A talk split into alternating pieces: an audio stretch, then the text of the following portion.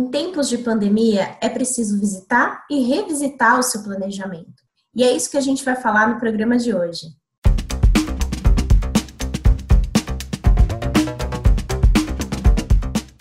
Começando mais uma semana com o Food Connection, o programa para toda a cadeia de alimentos e bebidas ficar bem informado. Eu sou Ana Domingues e hoje a gente vai falar um pouquinho sobre planejamento. Mas antes da gente trazer aí as nossas entrevistas, queria que você já se inscrevesse no nosso canal e ativasse as notificações. Todo dia a gente traz episódios novos aqui para você a partir das 4 horas da tarde.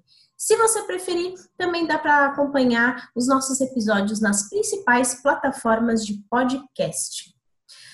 Para trazer esse assunto sobre planejamento, eu conversei com o Marco Amati, que é CEO da Mapa Assessoria em Alimentação Fora do Lar, e trouxe uma série de informações interessantes para você que é empresário e está vivendo esse momento de, de bastante trabalho e também de muita angústia, né, de como continuar operando da melhor forma. Esse bate-papo foi bem interessante e pode servir para você. Vamos conferir.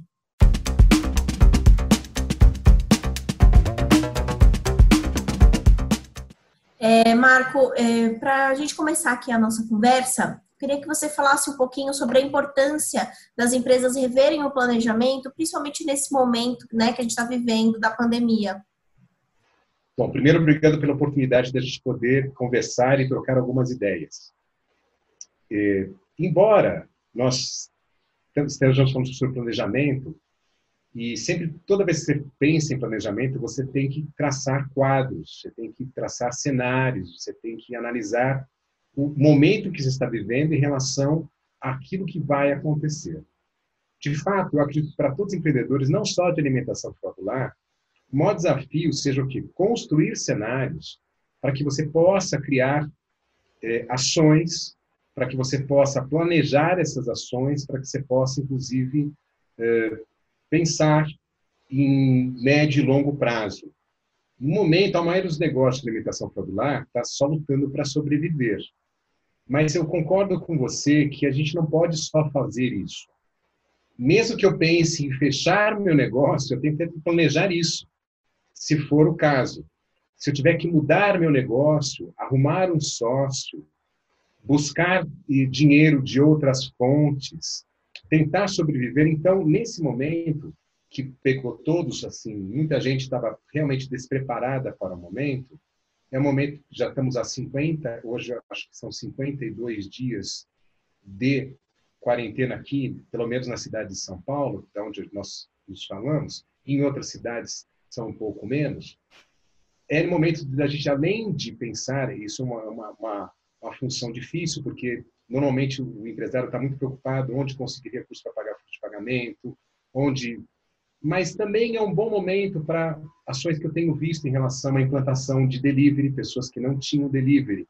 E depois tem que pensar que esse, esse essa, essa modalidade de venda, ou mesmo takeaway, que é retirada dentro dos balcões, serão modalidades que serão importantes para o faturamento da empresa. Então, desenvolver esses canais de venda, analisá-los agora, eu diria que é um dos bons passos para pensar o que vai acontecer ali na frente. Então, entrar no planejamento, ações de marketing para esse, para esse, para esse, para essas modalidades, analisar se o produto que você está entregando é o produto que você vai entregar depois desse momento que nós estamos vivendo. Eu gosto, é importante analisar vários cenários vários, eu vou citar apenas um exemplo, tá? Porque senão tem vários cenários. Então, tem um estudo da FGV que demonstra que 30% da, da mão de obra que foi trazida para o home office dificilmente retornará para os escritórios. Portanto, surgindo outros, outras oportunidades de venda, outras oportunidades de consumo. Esse é um, entre outros tantos, que, é, que o empresário tem que começar a relacionar em termos de comportamento, hábito. Muita gente tem emitido vários documentos. É importante, obviamente, filtrar, porque cada mercado, cada região, quem está instalado próximo da BRIN, que é muito comercial, é totalmente diferente de alguém que está instalado na queimação, que é muito mais residencial. Então, é importante entender quais, quais como é que vai ser a migração de consumo Então, eu diria que a primeira questão em termos de planejamento é, lógico, cuidar da sobrevivência, analisar os canais que eu posso ainda desenvolver e, e, e pensar. Eu acho que o pensar da operação de salão, nesse ponto, é um exercício mais complexo, que é possível exercer quadros, mas é muito difícil você fazer um planejamento mais detalhado, principalmente se tratando de é, self-services, uh, algumas modalidades como rodízios, tudo isso ainda está é, é, tá um pouco uh, tá um pouco obscuro, é um pouco misterioso ainda. Tudo que se fala talvez seja revertido por comportamentos, legislações, mas é importante acompanhar. Então, nesse momento, o planejador, o dono de restaurante, ele tem que saber trabalhar bem os canais e também estar atento a todo tipo de informação. Hoje, só para citar também, foi, foi, foi, foi estendido o período de quarentena até 31 de maio. O governo estadual e municipal acabaram de anunciar. Então, aqueles que tinham planejamento para fazer alguma coisa dia 15, já não está valendo.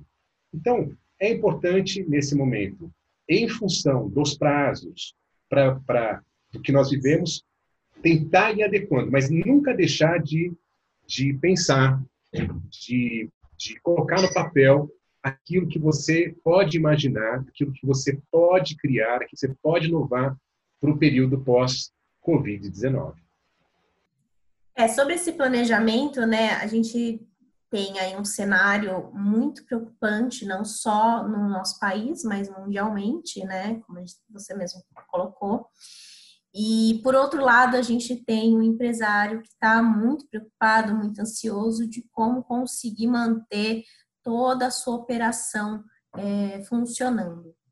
E aí, a gente tem um grande desafio, porque é equilibrar a nossa vontade de agir e manter o negócio funcionando e ter um bom planejamento para conseguir embasar essas ações. Como que a gente acha esse equilíbrio, Marco? Eu não gosto muito de fórmulas, mas algumas orientações são válidas. Eu acho que você deve fazer um pensamento meio que matemático, que eu vou dizer agora, que é meio só, só para dar um exemplo. De, é, dividir, a gente costuma, isso não sou eu, mundialmente toda a alimentação fora do lar utilizam três eixos de pensamento em relação a restaurantes e bares. O eixo 1 um é o produto. Então, analisar o produto como um eixo de trabalho, em termos de custo, é, tendência, mais saudável, mais barato, mais fácil de fazer, enfim, que entram aí as, as, os qualificativos que você vai ter em relação ao produto. É, outro eixo importante é o eixo serviço, que é o modo que eu vou vender, o jeito que eu vou atender, todas as questões que envolvem até o pagamento, pode ser colocado nesse eixo também, de forma menos eh, invasiva, quer dizer, pessoa não usar meios que você não tem que tocar em nada, não tem que tocar em maquininha, etc. Tudo isso estaria qualificado no sistema, algo, que você tem que pensar em serviço. Como é que essas coisas vão acontecer? Então, você pensou no eixo produto, que é como eu produzo, como é que vai ser a cara do meu produto, se eu tenho que agora ser mais é, saudável, mais seguro, mais inteligente no produto, no, no, meu, no, meu, no meu serviço, que é como é que meu, meu pessoal vai estar, no caso de atendimento, como é que ele vai se comportar a partir de agora. Né? Grandes empresas, tipo Outback, que tem um atendimento muito conhecido, estão revendo esses processos de atendimento, que faz parte do que eu chamo de serviço, que entra também o delivery, o takeaway, como é que vai ser, etc, etc. E uma base muito importante que eu chamo de ambiente, que é tanto o ambiente produtivo quanto o ambiente de atendimento que estão mais conectados agora. Então, esse que, que é o ambiente? Como é que vai ser o ambiente produtivo em relação não só à segurança de alimentos, mas eu vou ter que ter mais tecnologia em termos de equipamento, eu vou ter que ter mais tarefas, eu vou ter que estar mais sistematizado, eu tenho que parecer mais com a indústria, eu vou, eu vou trabalhar com pré-porções, eu vou, enfim, esses três eixos ajudam o empresário a dividir as tarefas de planejamento em pelo menos casas diferentes. Mesmo, mesmo que você abra outras casas dentro dessas casinhas, como acabei de citar, você começa a é, edificar, montar um esqueleto daquilo que você tem que manter, tem que melhorar, modificar, inovar ou eliminar.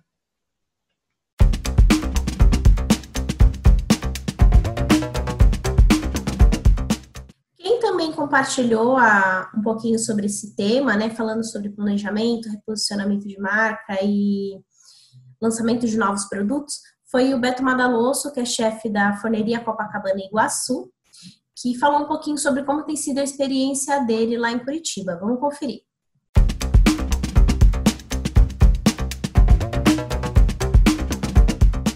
Que coronavírus está impactando aí teu restaurante, Beto? Então, assim, é, acho que basicamente igual para todo mundo, né? A gente teve, a gente fechou dia 18 de 18 de março, está fechado até agora. A gente foi para o delivery coisa que a gente trabalhava meio mal antes, assim, né? E virou a nossa saída. Um dos restaurantes não trabalhavam delivery, inclusive, nada. E daí a gente entrou no delivery e está até mantendo o nosso negócio só com delivery. Mas aí a gente criou um produto para essa época que foi pizza, é uma pizza ultra congelada que ela é embalada a vácuo, que tem uma saída legal assim, as pessoas compram de 20, de 30 às vezes, porque não querem sair de casa. Então, foi um produto que apareceu aí nesse meio do caminho, logo no começo. Né? No terceiro, quarto dia, a gente estava fechado, a gente inventou esse. Inventou não porque ela já existe, mas a gente produziu, ela deu certo e está vendendo. A gente vai continuar com ele. Assim. Então, vende, é, a pessoa leva congelado e, e, e, e assa em casa e fica melhor, até eu diria, do que uma pizza que ela compra pronta no restaurante. É, para para levar para casa, né? Porque quando se tira, quando se tira direto do forno, ela sempre fica melhor. Então essa congelada é bem legal. Isso foi uma das coisas. É... Mas assim, eu acho que muita coisa aconteceu para se adaptar, acima de tudo. Assim. Então, é... um, um, item, por exemplo, renegociação do aluguel. Né? Tá, eu fiz isso para os próximos próximos 12 meses, pelo menos, ter uma negociação boa de aluguel. É, porque eu realmente estava num momento assim de eu de assim, fechar os restaurantes ou continuar. Então, dependia de uma boa negociação do aluguel, mas mais do que isso, acho que a manutenção do negócio se dá por conta do que a gente criou como conhecimento ao longo do tempo. Assim, eu me dei conta disso faz pouco, poucos dias, na verdade, de, entender que o fechamento a gente abriria mão de todo esse conhecimento, porque né, ia fazer o quê? Jogar fora esse conhecimento, ou ter que reconstruir tudo isso e manter o negócio, acaba que a gente é, consolida esse conhecimento todo. São anos fazendo, construindo ferramentas de gestão, principalmente, e até de é, é, é controles de qualidade dentro do restaurante, na operação, treinamento de equipe em relação à venda de vinho, de pratos, etc. e tal, da linguagem da empresa. Quando quando a gente é, demora tanto para construir isso aos poucos, assim, é, é, muito duro você abrir mão. Então, essa acho que era outra questão. Então, é, não dá para saber muito bem o que vem pela frente, porque eu estou apostando agora na abertura de mais um negócio, inclusive, porque daí eu estou indo meio que, assim, vou dizer por tudo ou nada, mas, assim, é um momento que eu estava entre recolher e fechar, e acabou que eu virei a chave, a gente vai abrir mais um reformar o outro é, fazendo um financiamento, pegando dinheiro emprestado no banco, é, apostando na consolidação do negócio, mas sem ter certeza do que vai acontecer. Assim, a gente tem, eu tenho uma eu tenho uma ideia, né? Eu sei que as pessoas vão querer gastar menos, então a gente repensou os negócios todos para ter um novo posicionamento, é, baixamos os preços, o ticket médio vai ser mais baixo, a gente não vai mais ter, eu tinha bife no almoço, não vai mais ter bife no almoço, então várias adaptações para voltar para voltar para o novo normal